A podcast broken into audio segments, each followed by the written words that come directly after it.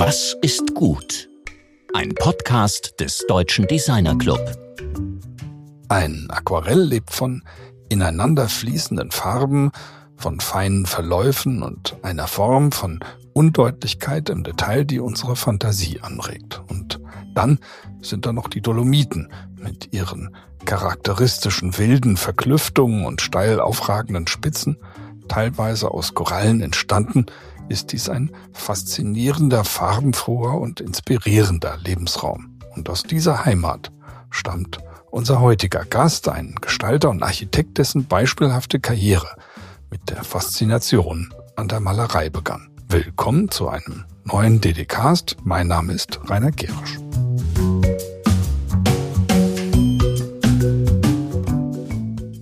In der letzten Woche sprachen wir mit der Autorin Ute Clement über ihr Buch Frauen führen besser. Eine durchaus etwas provozierende Aussage, die allerdings, wie der Untertitel des Buches Wahrnehmungshilfen für Männer und Frauen es nahelegt, nicht nur eine Blickrichtung ins Auge nimmt.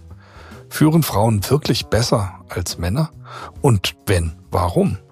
Letztendlich geht es hier um die Frage, wie gleiche Teilhabe gelingen kann und dafür müssen alle ein besseres Verständnis entwickeln.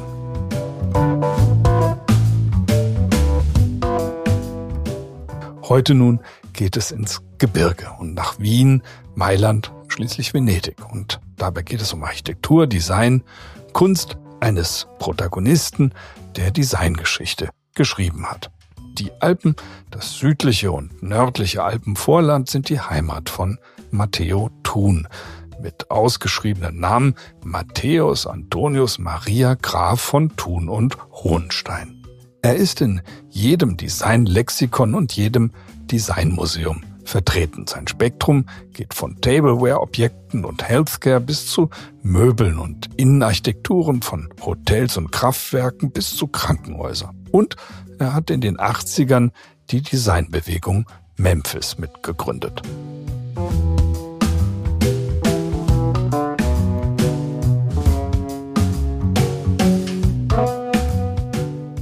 Matthäus Wurzeln liegen jedoch nicht im Design, sondern in der Malerei. Sehr jung als Teenager besuchte er Sommerkurse bei Oskar Kokoschka in Wien. Und der große italienische Expressionist Emilio Vedova war ebenso sein Mentor wie der Architekt und Designer Ettore Sozzas. Mit Matteo spricht nun mein Kollege Georg Christoph Bernsch über Berge, Entwerfen und Zukunft. Wir bitten die etwas schlechtere Tonqualität dieses Mal zu entschuldigen. Um Matteo überhaupt zu erwischen, mussten wir mit einem etwas zu halligen Aufnahmeraum vorlieb nehmen, aber trotzdem ist alles Gesagte gut verständlich, dank unseres Tontechnikers Dirk und seiner Wunderfilter.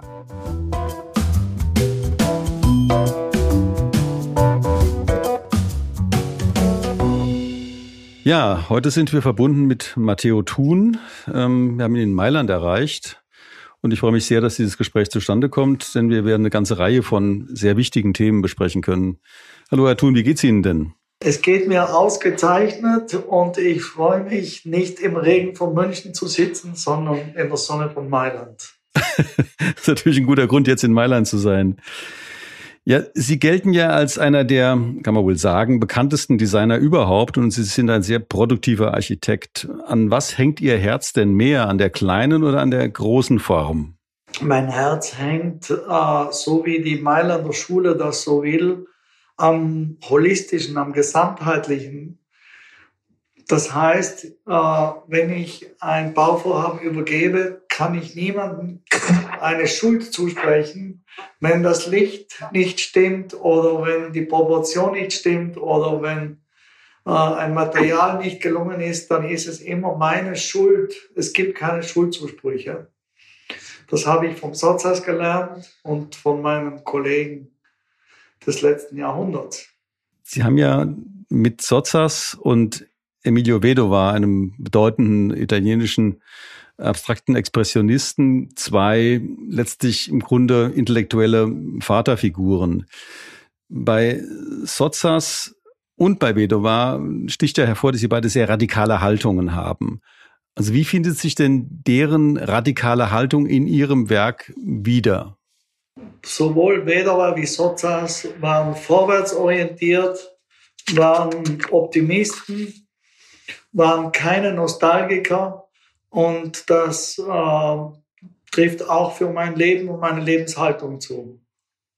Das ist dann, wenn man das jetzt mal an einem Objekt festmacht. Also ich habe ein, eines meiner Lieblingsobjekte aus ihrer wirklich außerordentlich umfangreichen, äh, ja, aus ihrem Kosmos äh, ist eben dieser wunderbare Tisch von für Riba 1920. Das ist ja ein Gründungsfall aus der Lagunenstadt Venedig, den sie irgendwie ein zweites Leben geholt haben.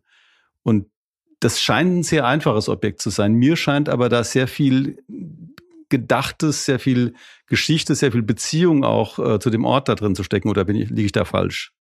Äh, es ist nicht nur die Liebe zu Venedig, zu den Bricole. Bricole, das sind diese Pfähle, die im Laufe der Jahrzehnte äh, an den Rändern der, äh, der Fahrwasserkanäle gesetzt werden und von Muscheln äh, teilweise angeknabbert, und zwar im Bereich äh, Banwashuga nennt sich das. Das ist dort, wo äh, das Wasser Wellen schlägt. Dort siedeln sich die Muscheln an und diesen Bereich äh, von Holz habe ich gewählt, um äh, die Vertikalelemente des Tisches zu gestalten.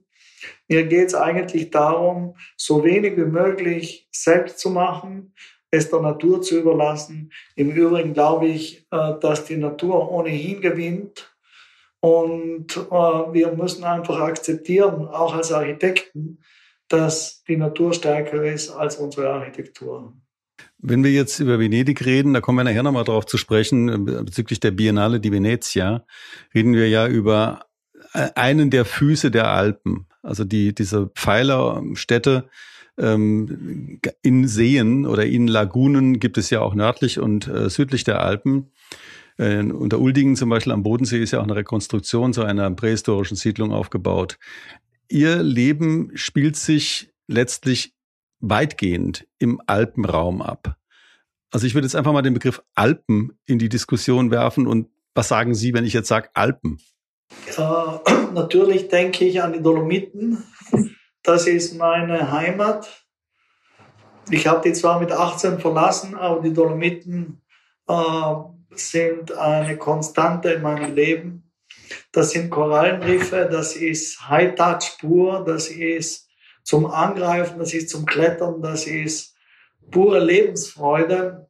Äh, nicht nur äh, der Reflex äh, der aufgehenden Sonne, sondern vor allem der untergehenden Sonne.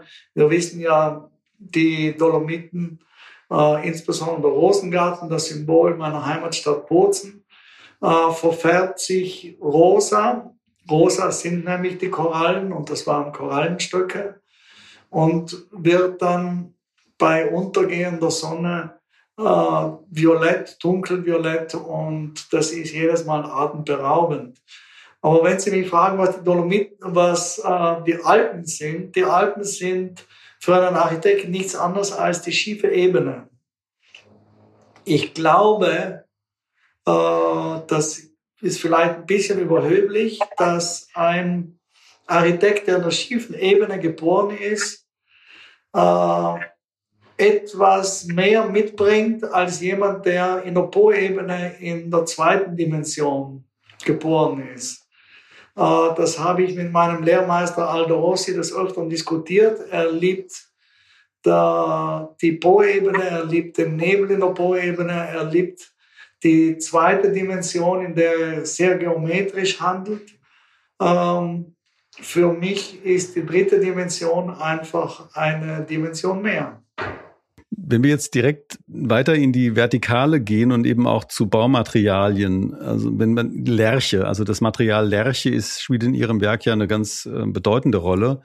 Äh, ein Material, mit dem Sie eben auch im Alpenraum arbeiten. Das erstaunlicherweise, das fand ich jetzt sehr interessant, auch mit diesen Farbinterpretationen oder Farbwahrnehmungen aus den Dolomiten. Das hat ja auch so ein, äh, bestimmte Rottöne.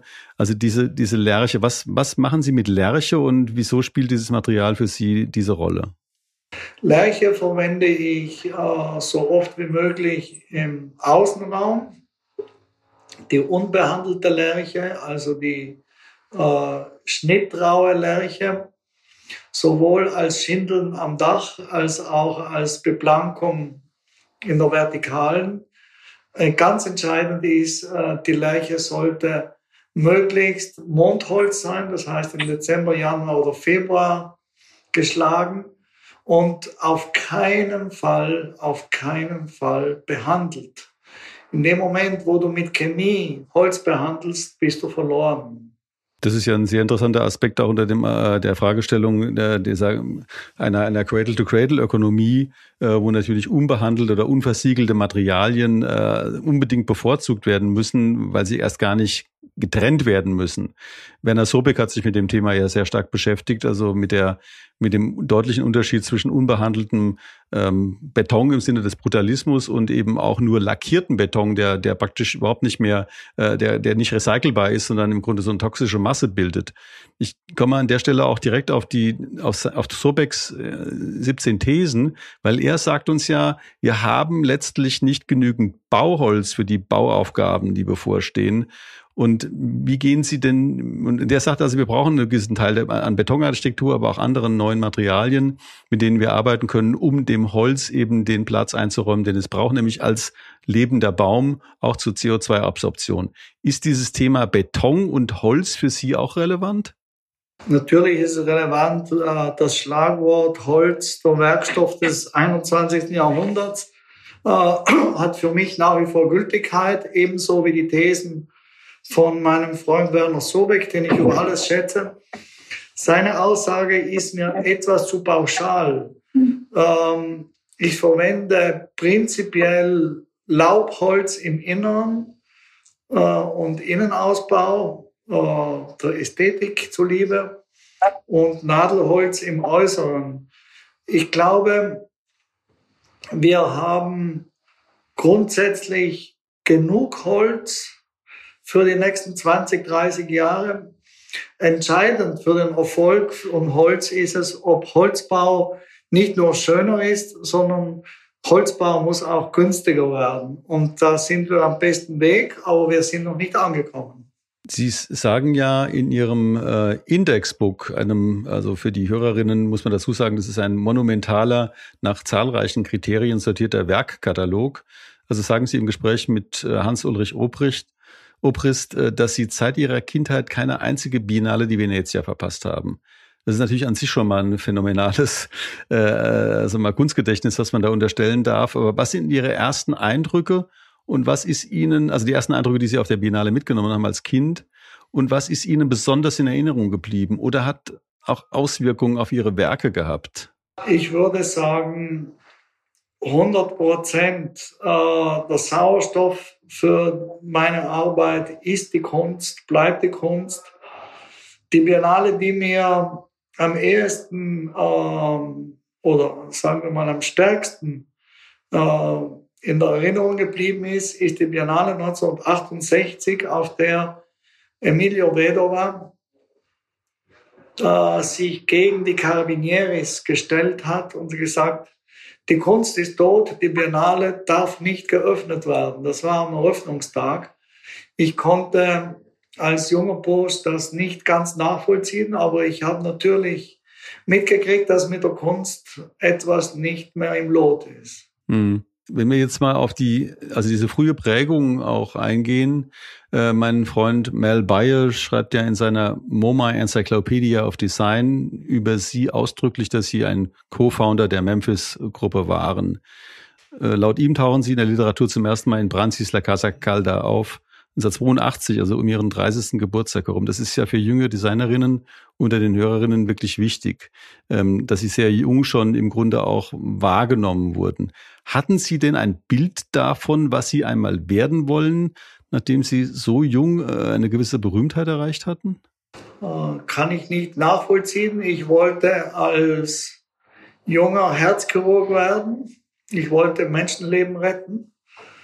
Und im Anschluss daran wollte ich Pilot werden. Also ganz andere oder scheinbar andere Berufsinteressen. Sie haben ja, man kann ja mal sagen, dass Memphis wieder eine stärkere Öffentlichkeit bekommt und Sie waren zu dem Zeitpunkt, äh, als Sie im Mitgründer der Memphis-Gruppe waren, ja sehr jung und waren auch lange Zeit einer der jüngsten in Ihren jeweiligen Kontexten. Und äh, Sie haben mir in unserem Vorgespräch auch erzählt, wie Sie mit Sozas in Verbindung getreten sind, also durch das Zeichnen. Diese, diese Geschichte scheint mir eine, eine Schlüsselgeschichte zu sein. Würde mich sehr freuen, wenn Sie die nochmal rekonstruieren können. Also wie das eigentlich zustande kam. Ja, also äh, ich war seit jeher Bewunderer von Sotas, habe ihn in Los Angeles durch Zufall kennengelernt, genauso wie Renzo Piano hat auch er Zeit seines Lebens äh, das Unterrichten äh, verweigert, hat aber dann doch einen Werkbericht abgegeben. Ich habe ihn dann an den Flughafen gefahren, nachdem wir eine Rose am Grab von Marilyn Monroe niedergelegt haben. Ich habe versucht, ins Gespräch zu kommen, war sehr schwierig. Aus Höflichkeit hat er beim Aussteigen gesagt, komm in Mailand vorbei, wenn du in Italien bist.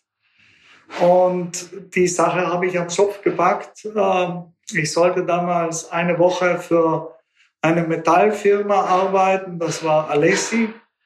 Er hatte keine Lust und aus dieser Woche sind 40 Jahre geworden. okay. Das ist natürlich, und Sie haben dann eben für ihn gezeichnet oder wie, wie war, was war dann das Arbeitsverhältnis? Also als das Arbeitsverhältnis war immer sehr schwierig. Er hat mir äh, ab und zu A4 Skizzen gegeben und hat äh, gesagt, ich komme in einer Woche wieder, äh, zeig mir. Ich habe damals Essigöl, äh, Salz, Pfeffer, Weinkühler, äh, Objekte aus Edelstahl für Alessi gemacht. er war immer unzufrieden mit meinen Ergebnissen. Äh, und seine Aussage war nie, verändere das oder jenes, sondern er hat ganz richtig gesagt, schau genau hin, schau genau hin, was ich dir auf den Tisch gelegt habe. Und dann musste ich klein beigeben und korrigieren. Ich, ich hatte ja auch in unserem Vorgespräch gesagt, ich habe ja 1994 einmal interviewt. Das war im Rahmen von der Produktion für das Vitra Citizen Office. Und er hat mir ein kleines Selbstporträt für meine Tochter Marie gezeichnet, die damals im Krankenhaus lag. Und mein Eindruck von ihm als Person, dass es ein sehr empathischer Mann war. Und dem haben Sie in unserem Vorgespräch widersprochen. Das fand ich auch nochmal einen interessanten Punkt. Also wie Sie Sozias sozusagen auf der emotionalen Ebene wahrgenommen haben. Er war mit sich und mit seiner Umgebung äußerst streng mit den Frauen war es ein bisschen anders. Okay. Die, äh, Sie haben ja Ihre, Ihre, Ihre Marke, ist ja Ihre Unterschrift. Und diese Unterschrift ist ja im Grunde so ein bisschen wie Walt Disney, also dem Erfinder des Magic Kingdom. Das finde ich ziemlich berührend. Also ich muss sagen, dass, dass, dass Sie also für Ihre Marke, für Ihre Architekturstudios, für die ähm, sozusagen mit Ihrem persönlichen Unterschrift eintreten, ist an sich schon bemerkenswert.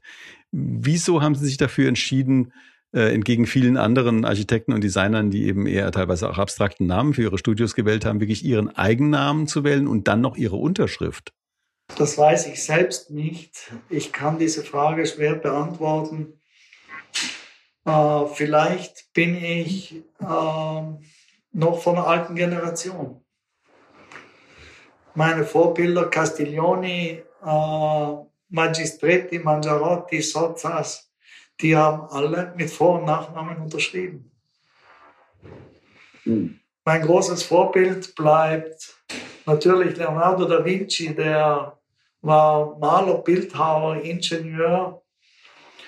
Er hat Spiegelbild, aber er hat unterschrieben. Mhm. Das ist natürlich ein richtiger Punkt. Also das sozusagen die, das, das Werk zu zeichnen damit. Also dadurch, damit kann man das natürlich gut begründen, auch die Verantwortung, wie Sie eingangs sagten, also die holistische Verantwortung für ein Werk zu übernehmen, wird dadurch dokumentiert, dass Sie Ihrem gesamten ähm, Schaffen im Grunde Ihre Unterschrift äh, überstellen. Das, das ist für mich eine, eine absolut schlüssige Antwort. Wenn ich jetzt nochmal auf diese Projekte gehe, die Sie zurzeit am meisten beschäftigen, also wo, wo, was, wo ist Ihr Kopf denn, wenn Sie sagen, also welche Projekte sind diejenigen, die mich zurzeit am meisten beschäftigen, wo ich mich, wo ich glaube, dass ich die relevantesten Beiträge leisten kann? Ich glaube, das Spannendste momentan ist, dass ich die nächste Generation im Studio arbeiten lasse und mich so stark wie möglich zurücknehme. Die neue Generation, die seit vielen Jahren mit mir arbeitet, die ist einfach schneller und ausgezeichnet. Das geht also mit meiner eigenen Wahrnehmung einher. Ja, ich habe, das geht mir auch so. Ich habe auch ein sehr großes Vertrauen in die nächste Generation. Also ich bin ganz entgegen vieler äh, Menschen, die eben einige Lebensjahre hinter sich gebracht haben, bin ich ein großer Bewunderer eben auch äh, dieses viel grundsätzlicheren und auch auf die gesamte Erde gerichteten Wahrnehmungsinstrumentariums äh, der, der, der jungen Menschen, also der jetzigen Jungen. Ich glaube, wenn man jetzt fragt, also Sie sprechen über die Jungen und auch über die Relevanz äh, dieser Positionen und die das können, aber dennoch können sie ja Orientierung bieten. Also es ist ja nicht nur so, dass sie jetzt sozusagen nach den Jungen schauen und die machen etwas, an dem sie partizipieren, sondern sie, was, was sagen Sie denn, in welche Richtung die gehen oder mal schauen sollen? Also ich meine, ich würde jetzt nicht von Orientierung im Sinne von Anweisungen reden, aber was sagen Sie den Jungen, mit denen Sie reden, wohin die schauen sollen? Ich würde die Frage umformulieren, wohin müssen wir schauen, um zu verstehen, was die Jungen machen? Mhm. Also ich würde Ihre Frage um, umdrehen. Nee, das nehme ich auch genauso, äh, nehme ich absolut an. Also das ist eine, eine, Frage, die ich mir selbst auch stelle. Also weil wir eben auch mit dem, nicht nur in meiner eigenen Arbeit, natürlich auch in diesem Programm, äh, ja mit ähm, Personen unterschiedlichster Lebensalter reden und wir das ja auch zum Prinzip gemacht haben, dass wir sagen, wir haben eine Gruppe bis um 30, eine Gruppe bis Mitte 40 und dann darüber, die jeweils unterschiedliche Horizonte und Blickwinkel auf, ihr, auf ihre Leben haben oder auch auf die Zukunft logischerweise. Ich will nochmal zu den Alpen zurückkommen und zu Projekten in den Alpen. Also die, Sie hatten eingangs diese für mich jetzt faszinierende Beobachtung eben eingebracht äh, der Dolomiten als einem diesem roten Gestein, das eben auch unter bestimmten Lichtbedingungen so ein gewisses Violett annimmt. Sie haben ja auch bei Oskar Kokoschka äh, Malerei äh, studiert schon sehr jung, also in ihren in ihren Teenage-Jahren und welche Rolle spielt äh, für Sie sozusagen das nochmal das Licht zurück? Also mal ganz konkret das Licht in den Alpen. Da würde ich ganz gerne mal drauf eingehen. Also da würde ich ganz einfach den Sozias zitieren. Er hat ja sehr viel Beleuchtung gemacht und seine Frage, Herr Sozias, was ist Licht? war seine Antwort, ich beschäftige mich mit dem Schatten. Das ist sehr interessant, vor allem insbesondere, weil sich Oskar Tusquets ja auch sehr stark mit Schatten beschäftigt hat. Er hat ja diese, diese, äh, also mal, äh, eine Art Kanon der Schatten eben auch entwickelt, äh, ausgehend von den Umbrales, äh, diesen spanischen Schattenspendern und äh, hat die höchste Qualität der Schatten hat er dem Laubbaumschatten zugewiesen und die geringste Qualität dem Schatten von Metalllamellen. Äh, also ist das für Sie, ähm, also wie arbeiten Sie mit Schatten? Ich arbeite sehr viel mit Licht und äh, das Thema des Lichtspendens ist direkt proportional zur Gestaltung des Schattens und zur Gestaltung von Schattenzonen. Ich komme gerade aus einem Meeting von einem großen Bauvorhaben in Griechenland, direkt am Meer. Das Thema ist nicht wo ist Sonne, sondern wo ist Schatten. Wir haben so heiße Sommer, dass wir eigentlich äh, das Hauptthema unserer architektonischen Beschäftigung ist die Energiematrix. Energiematrix äh, ist ein, eine Art Promemoria, die wir entwickelt haben für unsere Projekte, in denen die äh, Querventilation ein glaubwürdiger Ersatz für Air Condition ist. Also das Thema Air Condition sollte ersetzt werden durch intelligente Querlüftung und Querlüftung entsteht immer dann, wenn du einen Kamineffekt hast und wenn auf der einen Seite Licht und auf der anderen Seite Schatten hast. Ja. Entsteht automatisch Luft und dieser Effekt äh, ist durchaus ausreichend, um ein subjektives Gefühl von Kühle zu generieren. Hm. Das ist ja auch eines der Charakteristika der nasridischen und, äh, äh also Baukultur in, in Sevilla, äh, dass eben das wurde ja auch schon sehr früh von den arabischen Baumeistern äh, entdeckt, also diese Prinzipien äh, also die Sie gerade beschreiben. Und, und Sie sagen, das ist ein, ein, wird ein relevantes Thema für die nächsten Jahre werden, angesichts des Klimawandels. Oder verstehe ich das falsch? Absolut. Äh, das Energiemanagement äh, bedeutet in erster Linie einfacher zu bauen, weniger Energie zu verwenden und die wenige Energie in Wohnqualität umzuwandeln. Ich, ich habe ja vorhin schon mal gefragt, nachdem, womit Sie sich momentan am meisten beschäftigen, und Sie haben das beantwortet mit eben der sozialen Interaktion mit Ihren Leuten und weniger mit dem Werk. Das, darauf war meine Frage eigentlich auch gerichtet, wobei diese Antwort super spannend äh, ist. Aber nochmal zum Werk. Also welche Arbeiten äh, sind momentan in Ihrem Fokus? Also welche vielleicht Gebäudetypologien oder bestimmte Arten von Designgegenständen, an denen Sie, die Sie, die Sie momentan für besonders wichtig halten oder an denen Sie arbeiten? Ähm, seit mehreren Jahren und bereits vor Covid haben wir begonnen, uns mit Kliniken, Spitälern und mit dem äh, Thema Gesundheit zu beschäftigen. Gesundheit ist in allen unseren Projekten äh, der rote Faden. Ob das eine Privatklinik, eine Reha oder ein öffentliches Spital ist. Momentan äh, arbeiten wir an einem Klinikkonzept für die Charité in Berlin mhm. und das mit einer deutschen Industrie.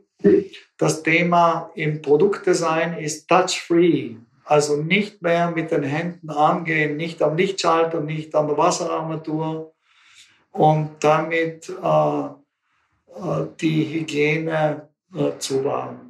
Jetzt nochmal ein ganzes Stück zurück, auch in der Geschichte. Sie haben äh, mir in unserem Vorgespräch auch geschildert, dass Sie, wenn ich es richtig verstanden habe, unter einer gotischen ähm, ähm, Decke sozusagen aufgewachsen sind oder geschlafen haben, also ein Kreuzgewölbe wohl, äh, nehme ich mal an.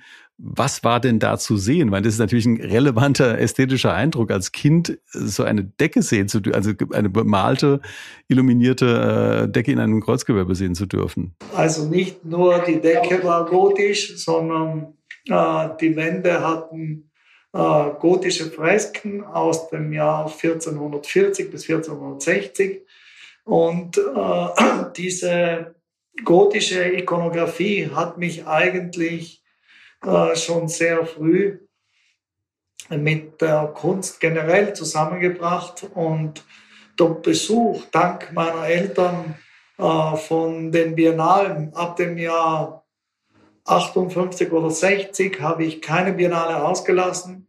Und ich muss sagen, die letzte Biennale, die ich zum zweiten Mal vor zwei Tagen gesehen habe, ähm, allein der Dialog Sonja Delaunay und Rosemarie Trockel. Mhm. Rosemarie Trockel, er bestreitet äh, im Zentralpavillon einen, einen riesigen Raum. Das ist atemberaubend, was gute Kunst äh, für Glücksmomente generiert und auch für unsere Arbeit wichtig ist. Wenn wir jetzt über Ihre eigene gestalterische Praxis nochmal abschließen, ein bisschen im Detail reden. Also zeichnen Sie ähm, in Ihrer täglichen Praxis oder kommt es selten oder gar nicht vor? Ähm, ich mache grundsätzlich zu Beginn einer Arbeit ein Aquarell. Und das ist die erste Reaktion auf den Besuch einer, einer Location, auf der man etwas bauen soll oder sich da auch entscheidet, nicht bauen zu wollen. Und dieses Aquarell gebe ich dann weiter an meine Mitarbeiter als Startschuss für die Entwicklung eines Projektes. Also Aquarelle haben einfach den Vorteil, dass sie eine gewisse Quote von Interpretationsdimension äh, haben, zum Unterschied von einer Bleistiftzeichnung von Sotzas oder von Alvaro Sisa, die unheimlich genau gezeichnet haben und keinen Zweifel offen ließen über Proportionen. Meine Aquarelle äh, geben dem sowohl dem hausinternen Mitarbeiter als auch dem Kunden äh, einen Interpretationsspielraum. Also ich meine, Sie, Sie rechnen dem Zweifel offensichtlich einen großen Wert bei.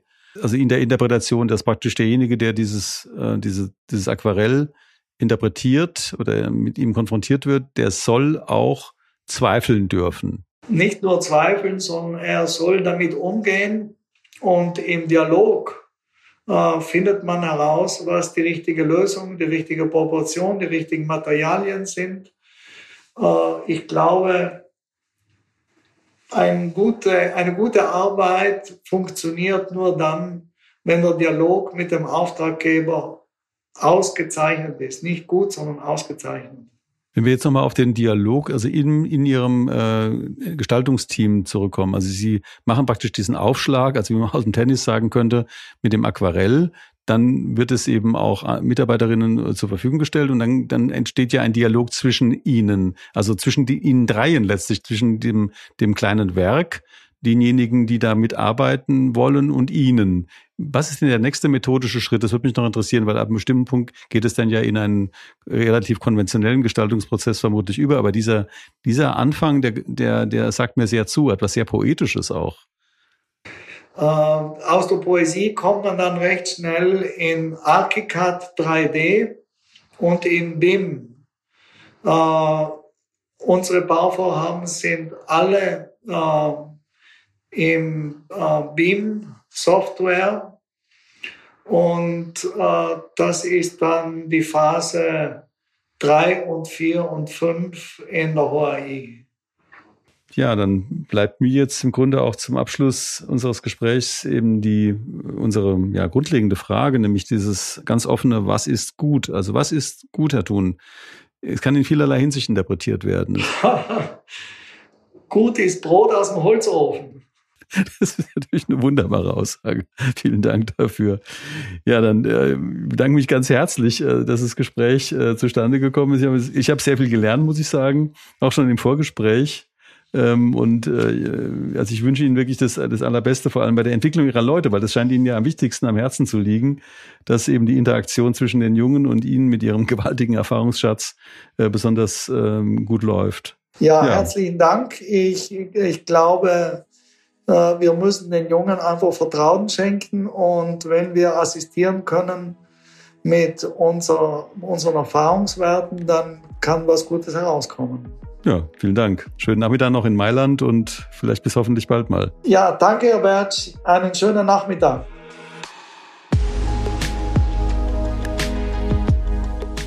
Das war mein Kollege Georg Christoph Bernsch im Gespräch mit Matteo Thun.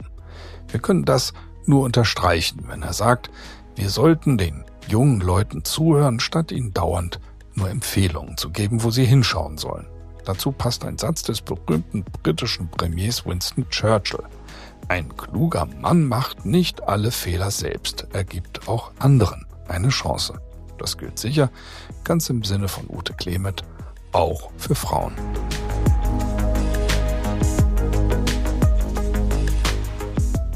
Nächste Woche geht es um digitale Räume. Das Metaversum ist in aller Munde, aber wie funktioniert es wirklich, geschäftlich oder rechtlich?